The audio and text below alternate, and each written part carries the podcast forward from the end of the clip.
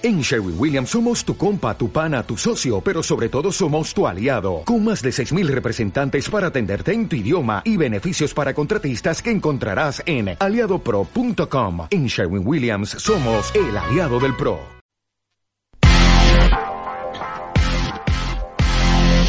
Bienvenidos a la cultura de la convergencia, donde chocan los nuevos y los viejos medios donde los medios populares se entrecruzan con los corporativos, donde el poder del productor y el consumidor mediático interaccionan de maneras impredecibles. La cultura de la convergencia es el futuro, pero está cobrando forma en nuestros días. Las personas serán más poderosas en el seno de la cultura de la convergencia, pero solo si reconocen y emplean ese poder como consumidores y ciudadanos, como participantes cabales en nuestra cultura. Ahora, José Cretaz presenta TMT Radio en su tercera temporada, el programa de la convergencia digital. Quédate, que en la próxima hora vamos a conocer más sobre la industria argentina del cine. Okay, the winner is el secreto de sus ojos. The Secret in Their Eyes. Argentina. Juan José Campanella. This is the second Academy Award and sixth nomination for Argentina.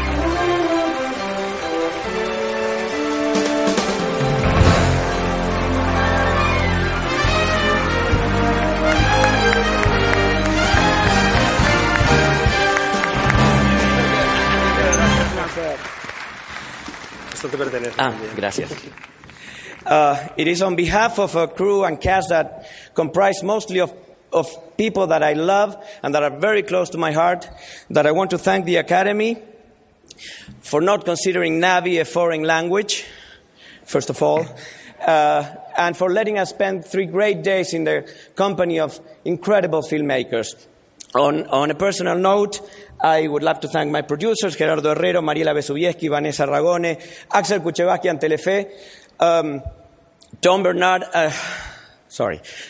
It, in English, it's more difficult. It's a little slower. No, no. Oh, countdown. Uh, okay. Um, Tom Bernard and, and, Michael Barker from Sony Classics, uh, and uh, Cecilia. Uh, you, you found a guy stuck in development hell and made something watchable out of him. Thank you so much. I love you. I owe you. What do I have? Please wrap up. How? Thank you, thank you, thank you, thank you. Vamos a Argentina y un abrazo a los hermanos, a los hermanos de Chile.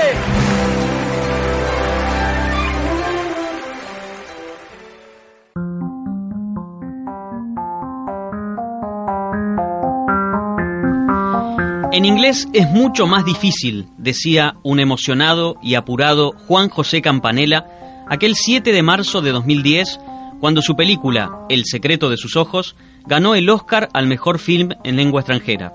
Fue la segunda vez que una película argentina obtenía el máximo galardón de la cinematografía mundial después de La historia oficial, que lo había logrado en 1985. Seis veces hubo películas argentinas nominadas en esa categoría de los Oscars, lo que marca de alguna manera la vigencia del cine nacional, que aunque ya no conserva el modelo industrial de su época de oro, sigue siendo referencia en el mundo.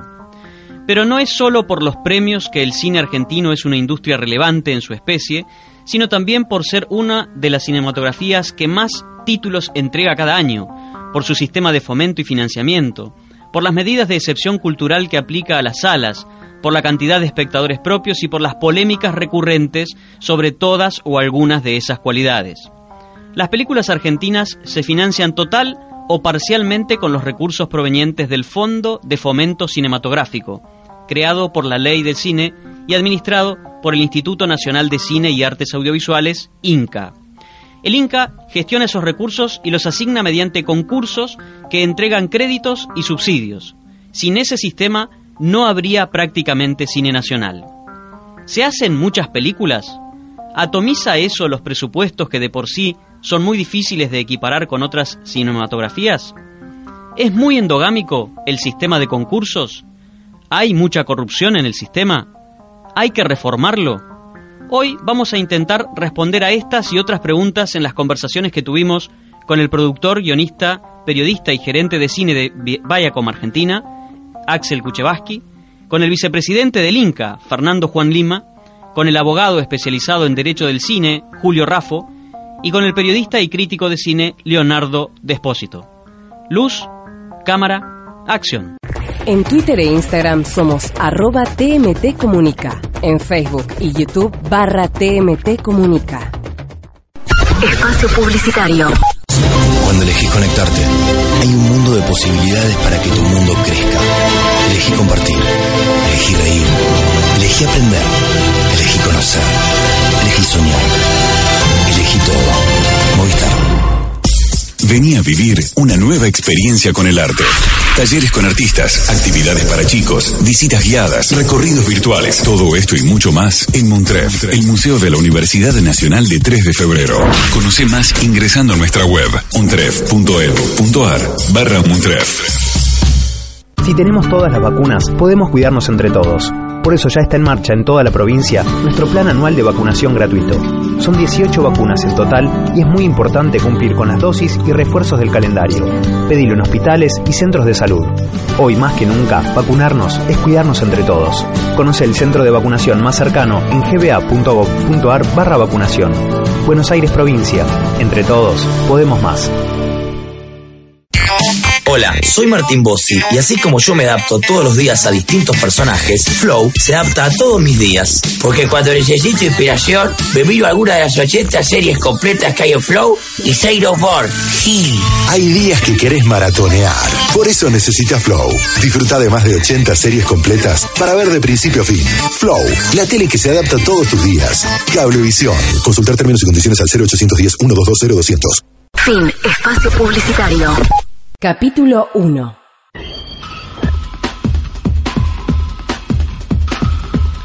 Leonardo Despósito es periodista, crítico de cine y docente. Publicó tres libros sobre la materia. Todo lo que necesitas saber sobre cine. 50 películas que conquistaron el mundo y 50 películas para ser feliz. Leonardo, ¿cómo se hace cine en Argentina? Mira, en la Argentina hay eh, como muchos países del mundo, lo que tenés es una gran cantidad de incentivos por parte del Estado. Como la Argentina tiene que competir, los productos argentinos tienen que competir con la presión de Hollywood, que sería un exportador, eh, requerís un sistema de incentivos, subsidios, créditos, etcétera. Eh, lo cual implica que se hacen eh, muchas muchas películas muy por debajo muchas veces de lo que es la ayuda financiera. Eh, y se hace con productoras, o sea, en la Argentina vos lo que tenés es una gran cantidad de productoras de diferente tamaño, eh, que reciben, de algún modo, son socias del Instituto Nacional de Cine y Artes Audiovisuales, que tienen una gran cantidad de dinero para prestar o para subsidiar parte de la producción del cine. Eh, Digo, eh, eh, eso en principio, después funciona como casi todas las industrias, ¿no? O sea, este, vos tenés una gran cantidad de profesionales, en Argentina desde la década de los años 90, digamos, mediados de los 90, ¿viste? Cuando se habla de que nació el nuevo cine argentino, bueno, eso es coincidente con las primeras camadas de profesionales que se formaron en escuelas de cine eh, eh, con, con una tecnología importante que antes no había y que mejoraron las máquinas, eso fue todo durante la década de los 90. Así que en general es muy parecida, la industria argentina es muy parecida a las industrias de lo que son los, para decirlo de una manera eufemística, países emergentes, es decir, grandes productoras que requieren constantemente la ayuda del Estado para poder, o pequeñas productoras también, que requieren la ayuda del Estado para poder hacer películas. Eso en principio, casi todo se hace, por supuesto se hace casi todo en digital. La Argentina prácticamente ya no, no trabaja fílmico. ¿Y hay un cine comercial y un cine no comercial o ese tipo de clasificaciones ya no tiene mucho sentido?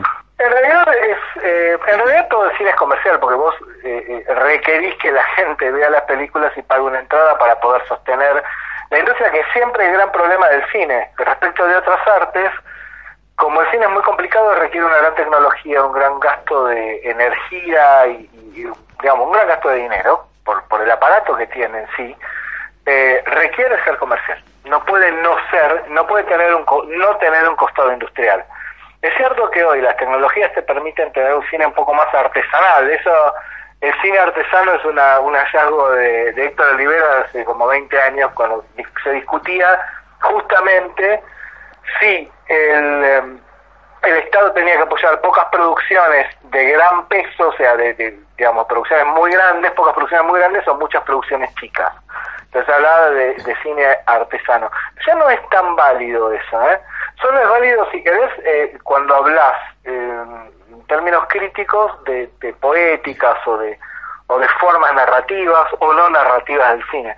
Pero en general, eh, eh, la Argentina, la mayor parte del cine que se hace, y hablo de cine, cine, entre comillas, yo sé que parece redundante, pero es este, para no hablar de, de, otras búsquedas, lo que es eh, la, lo que se llama vía digital, ¿no? que, o, lo que son los documentales que son más didácticos que buscando algo estético, eh, es básicamente industrial. O sea, eh, eso es la mayor parte. Sí, hay algunas poéticas un poco digamos, más independientes de de los modelos dominantes de narración, digamos, pero eh, en general lo que se busca es que sea un cine industrial. A mí me parece que ya esa dicotomía de que sea cine arte, cine industrial, este, es más que discutible, más difusa, incluso fuera de la Argentina, ¿eh? no, no solamente en la Argentina, cuando recorrer los festivales eso ya es mucho más difuso.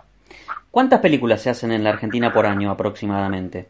Eh, es medio difícil de saberlo. Pero, eh, ¿por qué digo que es medio difícil de saberlo? Porque vos tenés, por ejemplo, el año pasado que se estrenaron eh, cerca de, mucho más de 150 películas. Pero resulta que vos tenés que contar películas que se realizaron. Eh, el cine es como, como los vinos.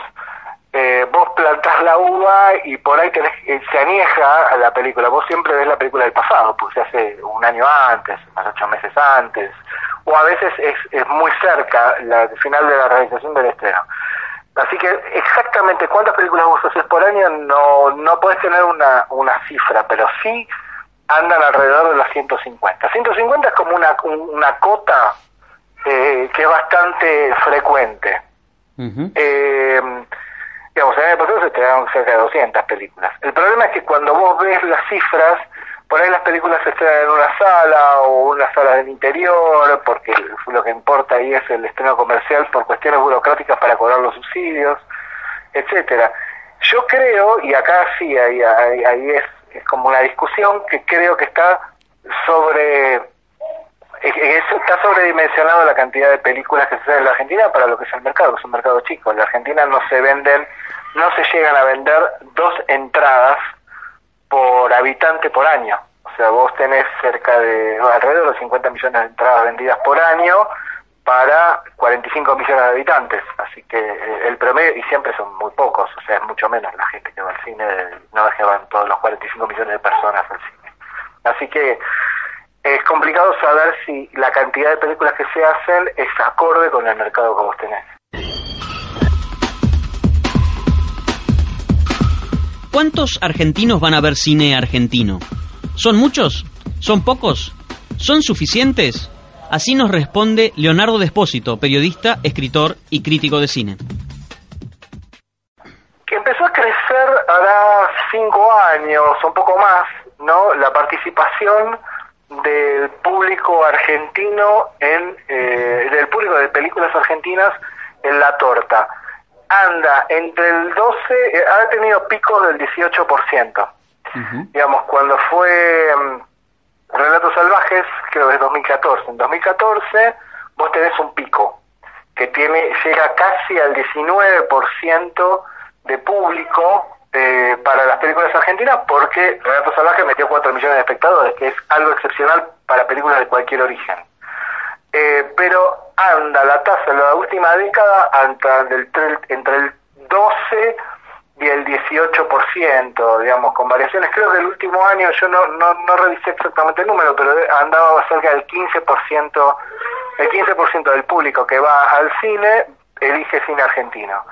Si tenés más o menos 50, digamos, de, 50 millones, tenés, eh, tenés unos 7 millones y medio, 8 millones de entradas para el cine argentino, más o menos, digamos, eso varía, pero está por encima del 10, o sea, está por encima del 10 seguro, que era la cota que vos tenías en la década de los 90, que era muy excepcional, y en general anda por encima de 15. ¿Y eso es mucho o es poco cuando se lo compara con otras cinematografías, eh, en lo que sucede en otros países, con su propio cine? Eh, ahí tenés que verlo, ahí tenés que ver, depende del tamaño del mercado de la educación, la cantidad de personas que van, etcétera. En América Latina, en América Latina es un porcentaje que está bien, digamos, es un porcentaje que está bien, no es, eh, no es eh, mucho mejor de lo que sucede con el cine brasileño en, Brasil, ni con el cine chileno en Chile, pero también hay, como una trampa, ¿no? Porque una cosa es el número el número completo, o sea, 8 millones de espectadores, 8 millones de entradas vendidas, o 10 millones de entradas vendidas, o de 40 millones de entradas, eh, o sobre 50 millones de entradas, es una muy buena cifra. En Chile por ahí es más, pero se venden también menos entradas. Entonces vos tenés una participación del porcentaje de, digamos, de espectadores para el cine local grande, pero también porque se estrenan muchas menos películas en general y se estrenan también, este y, digamos, se venden menos entradas. O sea, el tamaño del mercado es más chico y ahí se distorsiona un poco. Respecto de, qué sé yo, de países europeos, no, estamos por debajo. En Francia hay un 25% de gente, de, de, entradas vendidas que van para el cine francés. Y se estrenan menos películas francesas en Francia que argentinas en la Argentina. Este, así que eso también te distorsiona mucho las cifras. O sea, si vos haces un promedio, los promedios en la Argentina son bajos. O sea, la cantidad de, espectadores por cada película argentina, dada la cantidad de estrenos, de la división, es, es bajo. Pero no está tan mal respecto de lo que es la región, digamos, lo que son los cines locales. Pensá que el cine argentino es tanto de calidad como de cantidad de lo más fuerte que hay en, en, el ámbito hispanoamericano, o sea, hispanohablante, ¿sí? con México y con España, digamos. Está, digamos, eh, en la parte de arriba de la tabla. Fernando Juan Lima es vicepresidente del Instituto Nacional de Cine y Artes Audiovisuales, INCA, un ente autárquico del ámbito del Ministerio de Cultura. ¿Qué volumen de producción tiene la Argentina? ¿Hay público para toda esa oferta? Es que nosotros tenemos un volumen de producción mucho mayor al que eh, al que geográfica o, en relación con la población eh, tendríamos. Realmente si uno piensa en países que tengan esta producción por supuesto que tienen más Estados Unidos eh, la India pero nosotros estamos casi a niveles de de Francia y por encima de España y Alemania, por ejemplo. Realmente la cantidad de películas que se hacen eh, es, es, muy importante y esto no, no es casualidad, aparte de por los buenos realizadores que tenemos, por la industria que, que tenemos, también es por la política de Estado que se viene manteniendo desde el 83 a esta parte. ¿Y hay público para toda esa oferta? Esa es una, es una de las discusiones que habitualmente se dan. Eh, vemos que hay algo que falta hacer y que tiene que ver no tanto con la producción, sino con la distribución de la televisión. Hay muchas muy buenas películas argentinas, incluso que tienen mucho éxito en el exterior, que ganan premios en festivales y que no funcionan como debieran eh, al momento de la taquilla. Eh, en eso hay que, hay que confiar en cómo se, se acomoda el propio sector en cuanto a cuál es el número de películas que, que deben realizarse, pero sí es cierto que eso es, un dato a, a, prestarle atención y que viene sucediendo y empeorándose desde, eh, desde hace algún tiempo, eh, que tiene que ver con un fenómeno mundial que es el de la concentración. Pareciera que cada vez más eh, el negocio tiende a que eh, mucha gente vea la misma película al mismo tiempo y hay menos público para producciones más pequeñas. Esto tiene que ver de alguna manera acercarse al cine, tiene que ver con distintas plataformas que han sido, que, que han que van teniendo cada vez eh, más instalación y también tiene que ver con cuestiones de discusión, apoyo al lanzamiento, conocimiento de, de la propia existencia de la película, eh, eh, cuestiones en las que sí eh, el Inca puede y debe intervenir.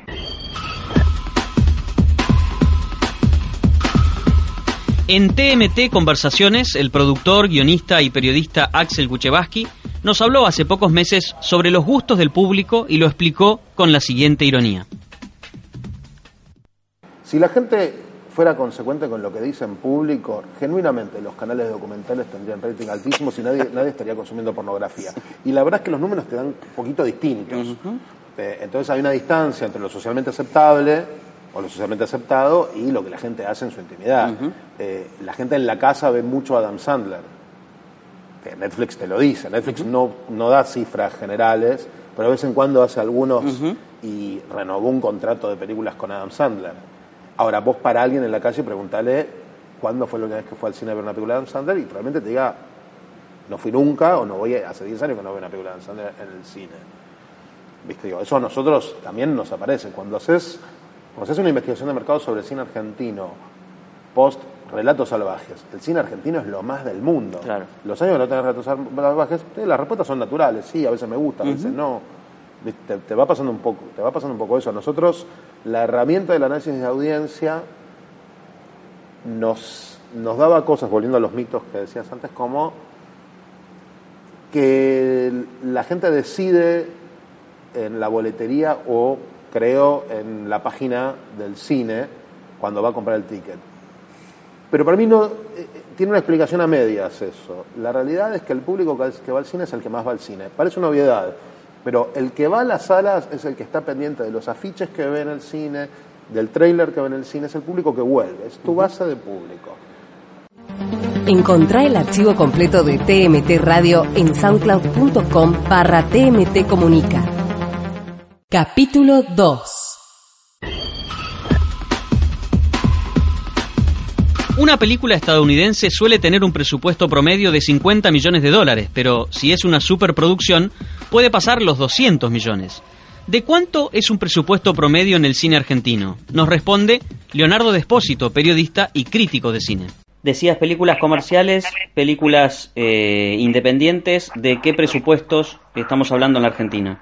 Y en la Argentina vos tenés, vos tenés que, para hacer una película industrial, eh, de gran lanzamiento, etcétera, estás hablando de cerca de 10 millones de dólares u 8 millones de dólares. O sea, partís de 5. Para una película más chica, 2 o 3. Y vos pensás que desde que apareció el Fondo de Fomento Cinematográfico, por eso siempre era, muy divertido cuando decían subimos la guita, subimos la cantidad de plata para los subsidios y que se en realidad era la actualización porque se subía el dólar. Pero siempre estuvo en alrededor de 750 mil a 900 mil dólares. Eso es el, el promedio. Así que eh, en realidad los subsidios eh, sirven a las películas chicas, pero las películas grandes no, no les solventan lo que es una producción importante. ¿Y cuánto aporta el Instituto Nacional de Cine y Artes Audiovisuales, INCA, de esos recursos? Nos responde el vicepresidente del organismo, Fernando Juan Lima. las películas son muy distintas, hay distintas vías. Hay, hay películas que, tienen un, costo en torno a 20 millones o más de, pesos y que tiene que ver con las de las, estrategias un público más masivo y hay otras películas en las cuales efectivamente eh, el, el amor y la creatividad de los realizadores hacen que grandes películas que vemos por ahí se realicen con, con, con 4 millones de pesos. Eh, en ese sentido, el, el instituto apoya eh, todas las películas. En, eso me parece que también tiene que ver con, la diversidad de nuestro cine. Eh, otra otra de las discusiones que habitualmente se plantea es esa esa esa pelea que dice ¿por qué se apoyan tantas estas películas no ve nadie? y en la vereda enfrente hay quienes dicen ¿por qué se apoyan estas películas que en realidad tienen el apoyo de una televisora? ¿por qué el Estado eh, pone dinero en esto que es un producto estrictamente comercial? Y me parece que las dos películas forman parte de nuestra cultura y las dos los dos tipos de películas se ayudan entre sí, más allá de que estos límites a veces son un poco caprichosos y no son eh, tan claros, me parece que hay, hay un, tipo de cine que pareciera que conecta en principio más directamente con, con el espectador eh, promedio, que es el que le da visibilidad al cine argentino, que es el que lleva aparte también más dinero a, a las arcas eh, del instituto, pero hay otro cine que, que, es el que gana premios en festivales, que es el que permite la formación de distintos directores y uno lo ve hoy, eh, piensa en los grandes directores que, que son reconocidos mundialmente y que se esperan sus películas que, que sean estrenadas y alguna vez comenzaron por ahí con su primera película bajo el, el brazo como fue Trapero en, en, en el Bafisi y me parece que esto hay que hay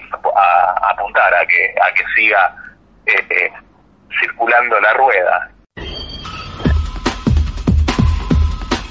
¿Cuántos espectadores argentinos van a ver cine argentino? Nos responde Despósito. Leonardo, una película argentina es medianamente exitosa cuando lleva cuántos espectadores a la sala? Mira, para que una película comercial que tenga participación en la distribución de una mayor, que es la forma en la cual actualmente esas películas se estrenan, tiene que tener por lo menos 500.000 espectadores.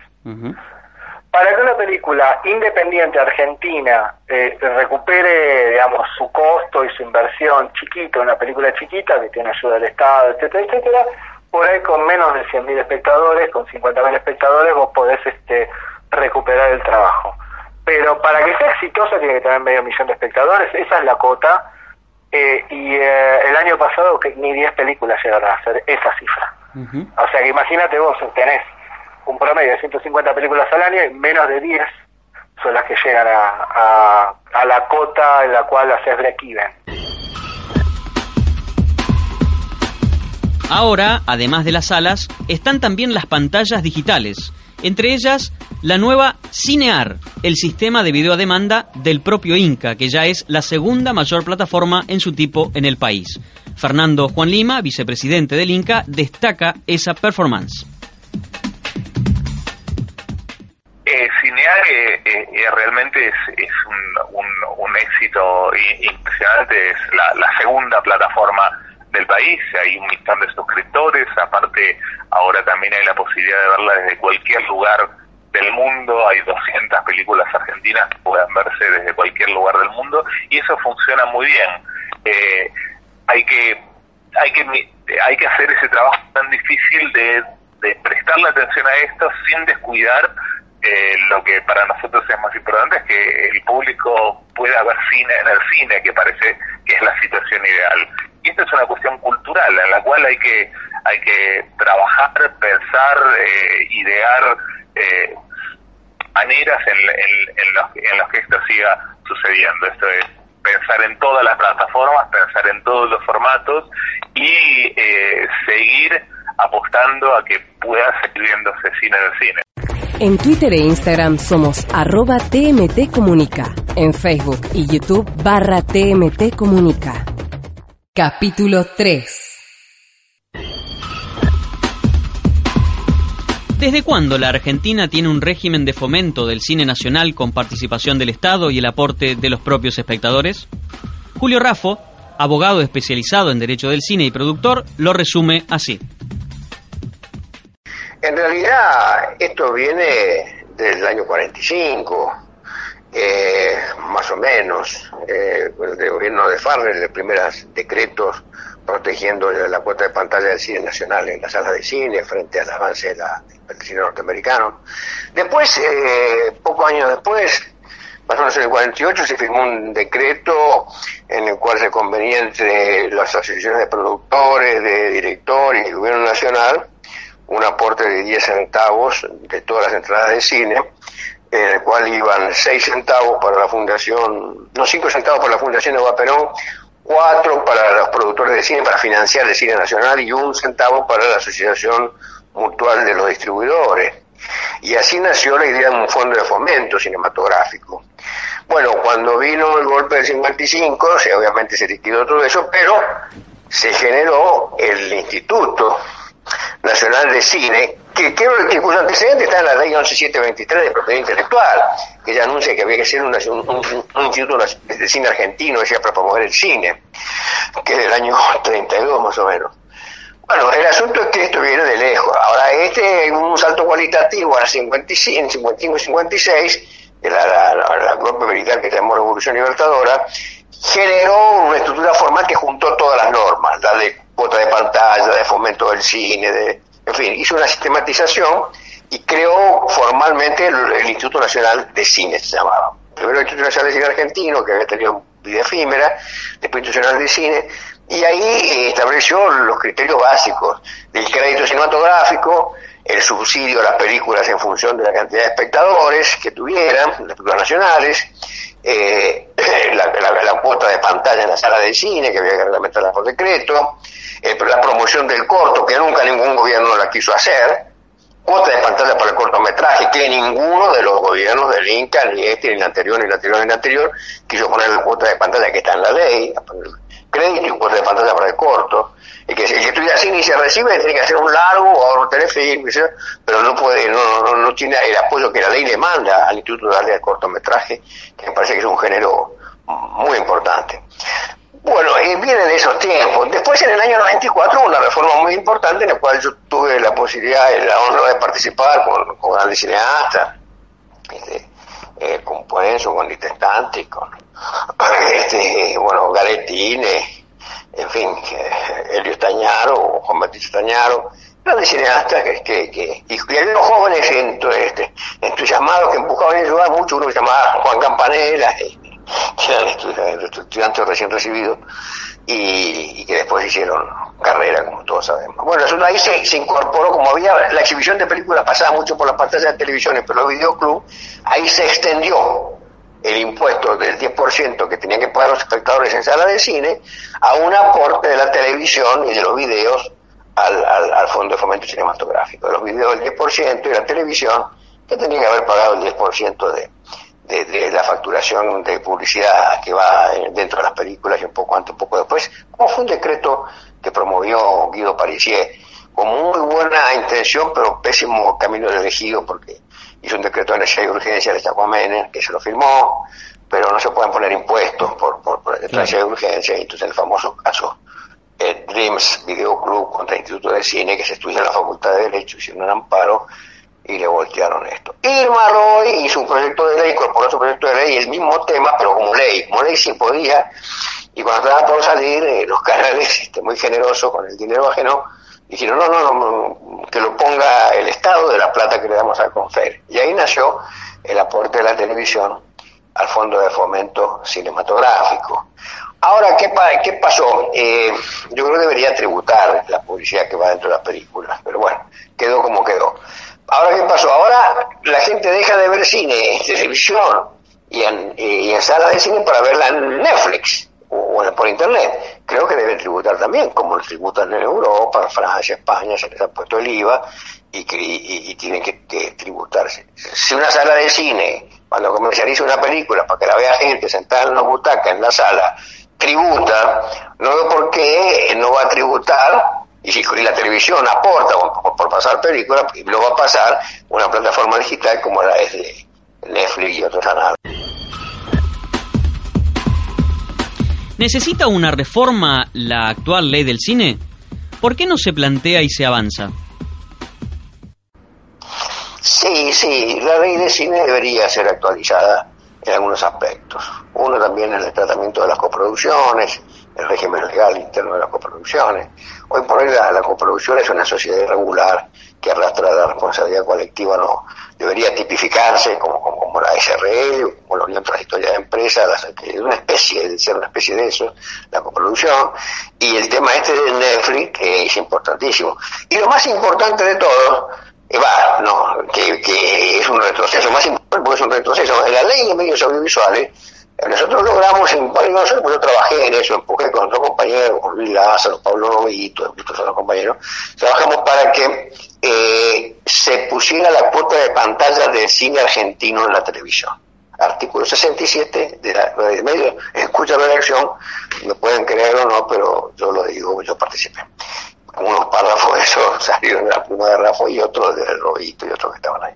Bueno, lo cierto que eso está en la ley de medios, nunca lo quisieron hacer cumplir. Yo hice un amparo con el instituto, la señora, la señora Diana Masuri se opuso, no quiso regularlo, dice que ya estaba, nunca se cumplió el artículo 67 de cuota de pantalla. Pero ahora no solo no se cumple, sino que lo quieren derogar. porque hay una, porque el hecho de que no se cumpla, pero este esté fue aprobado, nos da el arma para pelear para hacerlo cumplir algún día. Lo cierto es que ahora hay un anteproyecto de ley de convergencia que lo limpia y borra este artículo, poniendo un artículo que es una burla, que creen que con eso van a engañar a alguien porque dice el artículo, eh, la, entidad de aplicación, que se llama autoridad de aplicación, eh, formalizará con el instituto las reglamentaciones necesarias para promover el cine argentino en la televisión. Eso no obliga a nadie ni a nada, no fija plazo, no fija cómo, no fija para qué, no fija nada. El artículo 67 de la ley de medios de sentido por lo menos determina cuánta película o cuánto telefilm, inversión. Eh, claro que cuando fue reglamentada la ley de medios, ahí comenzó el saqueo eh, al fondo cinematográfico, porque en el 2010 la presidenta Kirchner le sacó por lo menos el 25% del fondo cinematográfico para programas de televisión. En la línea de contenidos televisivos, en la línea del BACO a este Banco Argentino Audiovisual, que era ese negocio curro raro del señor Debido, por lo cual hay mucha gente procesada. Pero bueno, afortunadamente eso no se no se repite en el anteproyecto. Vamos a ver que, pero anteproyecto tenemos que defender a la gente de cine, estamos un poco alborotada, porque queremos defender los ingresos del cine nacional la protección de la cuota de pantalla que la están borrando y que Netflix y las plataformas paguen como pagan en otras partes del fondo.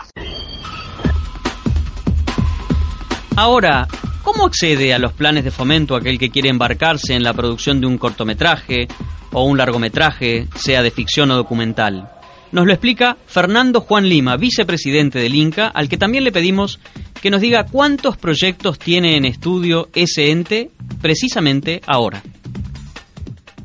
El, sistema está previsto en, la ley, en, los reglamentos del Instituto de Cine. Hay distintas maneras que tienen que ver con concursos que se realizan todos los años, eh, que en general apuntan a, a, óperas primas, a quienes no cuentan con la experiencia necesaria como para presentar un proyecto, y si no, a través de la presentación de los proyectos que deben cumplir los requisitos necesarios para, su realización por ante el Instituto de Cine.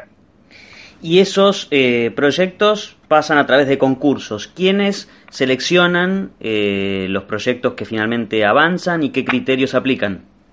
En el Instituto de Cine como tal no interviene en contenidos. Esto es, el presidente del instituto no decide qué película se hace o no se hace, esto claramente eh, es, inadmisible, sería impropio, pues se podría vincular o con la censura o con otro tipo de intervención eh, que no corresponde. Eh, en el caso de los concursos, quienes lo decían, son los jurados seleccionados para, para, cada uno de los concursos. En el caso de las películas que se presentan directamente para obtener lo, fomento no a través de de los concursos a través de los comités conformados por eh, especialistas y representantes de los distintos sectores de la industria. Fernando, ¿y cuántos proyectos eh, recibe el Inca por año de todo tipo para ser analizados eh, como posibles objetos de fomento? Mira, en, este momento, por ejemplo, hay en trámite más de 500 proyectos eh, hay, hay una, una enorme cantidad, esto tiene que ver con, la riqueza, con la diversidad que hay nuestro cine y aparte con una política de Estado que ha sido muy eh, abierta a, eso justamente, a que se siga produciendo mucho cine y uno lo ve año tras año y el caso de 2017 es buen ejemplo de eso. Eh, el número de películas que se realizan y se estrenan aumenta eh, en, este año, en los próximos meses, están previstos 70 eh, rodajes, 70 rodajes, eh, hablando solamente de largometraje de ficción. Realmente los números son muy importantes. Encontrá el archivo completo de TMT Radio en soundcloud.com barra TMT Comunica. Capítulo 4 dos Oscars y cientos de premios europeos, latinoamericanos y asiáticos. El cine argentino está acostumbrado a ganar premios, pero ¿qué tan relevantes son los premios para el negocio? ¿Y las críticas positivas convencen a más espectadores? ¿Hay más público festivalero? Nos responde Leonardo Despósito, periodista y autor del libro Todo lo que necesitas saber sobre cine. Eh. Es raro eso también, porque yo te podría haber dicho, hace 10 años te hubiera dicho que tenían un, un peso importante. Eh, hoy casi nada, o sea, eh, de hecho, vamos a, a lo concreto, en los últimos cinco años, las películas ganadoras del Oscar a Mejor Película, ¿eh? digo, y, y hablo de Oscar, eh, digo el Oscar porque eh, como esas son películas que se tienen a nivel global, para no entrar directamente en, en, en la industria exactamente argentina, porque lo refleja, en, la industria argentina eso se refleja, pero de manera proporcional. No, digamos, son películas que no tuvieron demasiada repercusión en casi ningún lado, películas que por ahí costaban un máximo de 15 millones de dólares y recaudaban globalmente 50 millones de dólares. El precio promedio para una película media en los Estados Unidos, estás hablando de 50 millones de dólares de producción, o sea que son películas que sale la tercera parte y recaudan la quinta parte. Eh, o sea, y el Oscar es como siempre fue un medio de promoción. Pero eso pasa porque el Oscar es importante, por ejemplo, para, para situar las películas. Hoy pasa algo con todo lo que no es el cine espectacular y es que el estreno en sala lo que hace es funcionar para situar la película en el mapa. Sigue siendo el estreno en sala lo que eh, transforma la película en un evento, en una marca y la hace conocida. Y ahora con lo de SBOD eso va cambiando un poco, ¿no? En algunos, en algunos casos. Entonces, los premios lo que hacen, en algunos casos y para algunos públicos, sobre todo para lo que es el público de cine independiente que, lo, que existe, y que es un circuito casi paralelo, te digo, como que se divorciaron los dos circuitos cinematográficos, el de gran espectáculo por un lado y un cine eh, más, este, digamos, más concentrado en personajes o en historias o en experimentación por el otro, que antes funcionaban juntos en paralelo las mismas salas, ahora no. Entonces los premios este, solo funcionan por ese lado. El espectador promedio, incluso te diría, y siendo crítico de cine, tampoco lee mucho las críticas o le importa las críticas. Si tiene que ir a ver eh, una película de franquicia, la va a ir a ver. O sea, va a ir a ver Star Wars porque hay un público fijo para eso. Y no importa si tuvo Oscars o no, digamos, o tuvo premios o no. Y lo mismo se replica. En cuanto al cine, los cines que no son de Hollywood, ahí pasa otra cosa, y es que esos premios funcionan para situarlos en el mapa y para venderlos al exterior, que por lo general últimamente se venden para eh, dispositivos digitales, o sea, para el SBOD, para el espectro digital, los canales de espectro digital en Europa o en otros continentes, en propio, propio en América, en América Latina o en Estados Unidos, y, y mucho menos para distribución en sala. Entonces ahí los premios funcionan como para poder promocionar, digamos, una película. Ya en cuanto al público, eso está totalmente divorciado. Eh, creo que eso se va a ir este, como eh, ampliando más, esa brecha se va a ir ampliando mucho más con el correr de los años. ¿Hay cada vez más eh, público festivalero de cine? Eh, ni, o sea, en Argentina pasa algo, en la Argentina pasa algo bastante interesante con eso del público festivalero, digamos.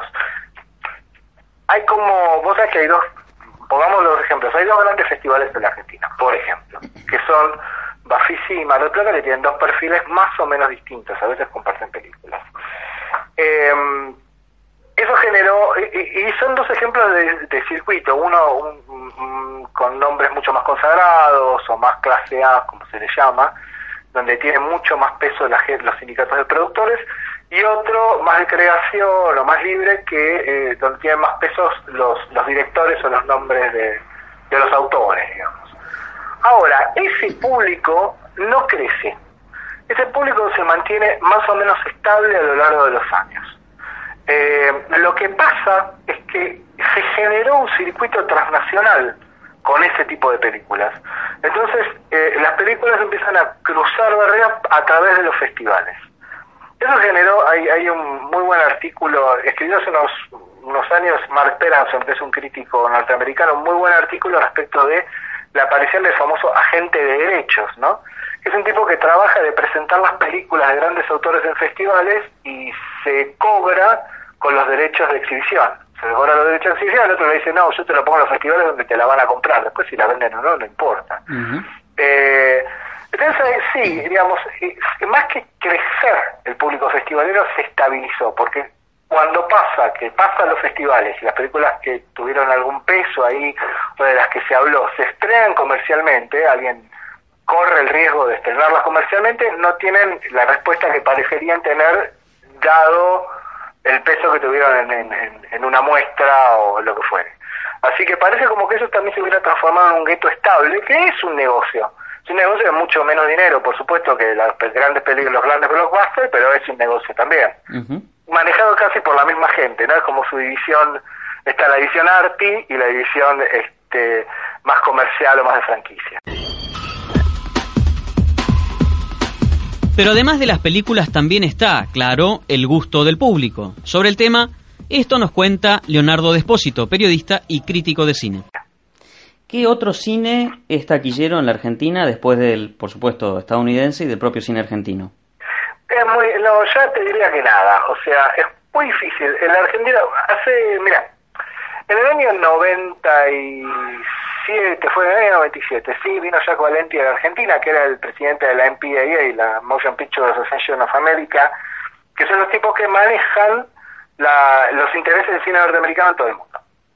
Los tipos de la MPAA eh, y Valente, que falleció, era como el, gran padrino.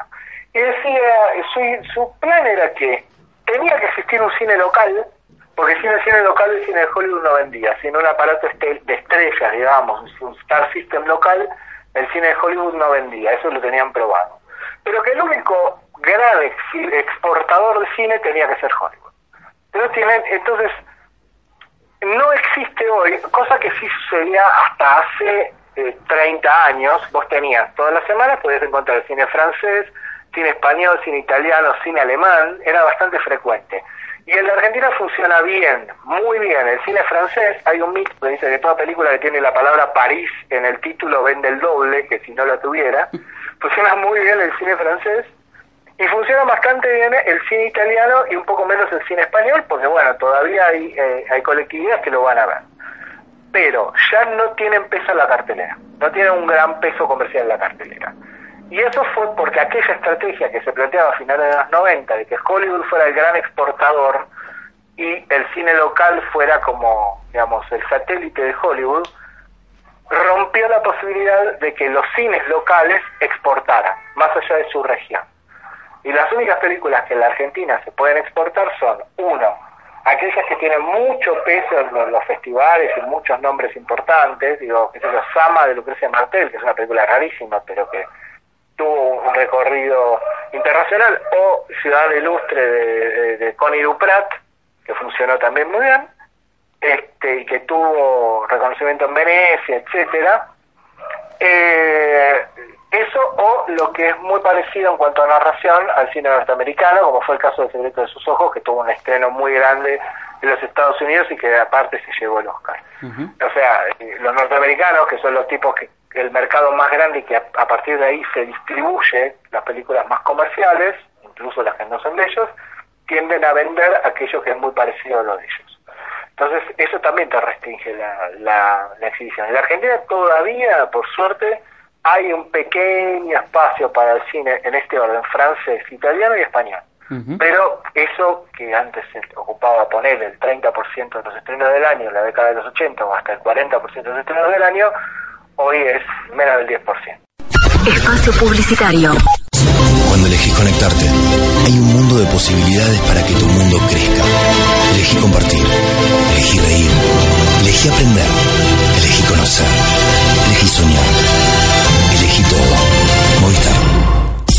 Vení a vivir una nueva experiencia con el arte. Talleres con artistas, actividades para chicos, visitas guiadas, recorridos virtuales, todo esto y mucho más en Montref, el Museo de la Universidad Nacional de 3 de Febrero. Conoce más ingresando a nuestra web, montref.edu.ar barra Montref. Si tenemos todas las vacunas, podemos cuidarnos entre todos.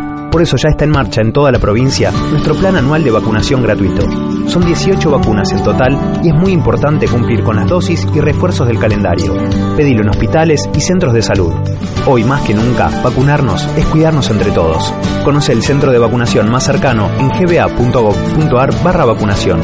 Buenos Aires Provincia. Entre todos, podemos más. Hola, soy Martín Bossi y así como yo me adapto todos los días a distintos personajes, Flow se adapta a todos mis días. Porque cuando necesito inspiración, me miro alguna de las 80 series completas que hay en Flow y Zero Board. Sí. Hay días que querés maratonear. Por eso necesitas Flow. Disfruta de más de 80 series completas para ver de principio a fin. Flow, la tele que se adapta a todos tus días. Cablevisión. Consultar términos y condiciones al 0810 1220 200. Fin. Espacio publicitario. Ahora en TMT, Tecno Vintage, tecnología, dispositivos y contenidos que nos trasladan a otros tiempos. Net de Ibáñez, algunos ya me conocen. Comprender la historia es prepararse para comprender el mundo. Ningún pueblo podría sobrevivir sin memoria. Y la historia es la memoria de los pueblos. Con estas cosas, a veces basta con que se descuide un pequeño detalle. Ah, si vos descuidas tus detalles, eso es asunto tuyo, Machi. ¿Yo? Claro. Yo hice lo que me dijeron. Había mujeres embarazadas que perdían allí sus hijos. Y otras que se las llevaban, pero volvían solas. Porque al chico se lo daban esas familias que los compran sin preguntar de a dónde vienen. ¿Por qué me decís eso a mí? Y el vivo de mi hermano, seguro que no va a venir hasta que no se haya terminado todo, ¿no? Hoy tenía reunión con gente de afuera. Lástima que no pudiste convencer a tu papá. Ah, el viejo cuando se pelea, se pelea y hasta que no afloje Roberto no va a aflojar él. Todo el país se fue para abajo. Solamente los hijos de puta, los ladrones, los cómplices y el mayor de mis hijos. Escuchábamos las voces de Norma Leandro, Héctor Alterio, Chunchuna Villafañe y otros actores que participaron de La Historia Oficial, la primera película argentina ganadora del Oscar en 1985. ¿Buscas información sobre la convergencia de los medios, la tecnología y las telecomunicaciones? Entra en josecretas.com y mantenete actualizado. Pero si querés enterarte antes, suscríbete a TMT Newsletter, la carta en la que José Cretás te adelanta en exclusiva lo que viene en la economía, la política y los negocios de la convergencia. Todos los viernes en tu móvil. Y el domingo un encuentro con los principales referentes de los medios, la tecnología y las telecomunicaciones. TMT Conversaciones. Domingos a las 18.30 por Canal Metro. O cuando quieras en youtube.com barra TMT Comunica. Si te quedaste con ganas de saber más, aquí te recomendamos algunos lugares donde seguir aprendiendo.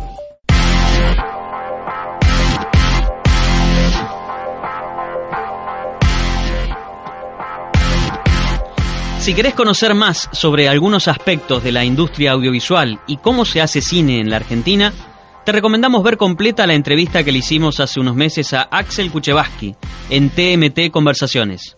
La encontrás en mi blog, josecretas.com o en el canal de YouTube, youtube.com barra TMT Comunica. Allí Axel Kuchevaski nos decía que si el público hiciera lo que dice, los documentales tendrían rating altísimo y nadie consumiría pornografía.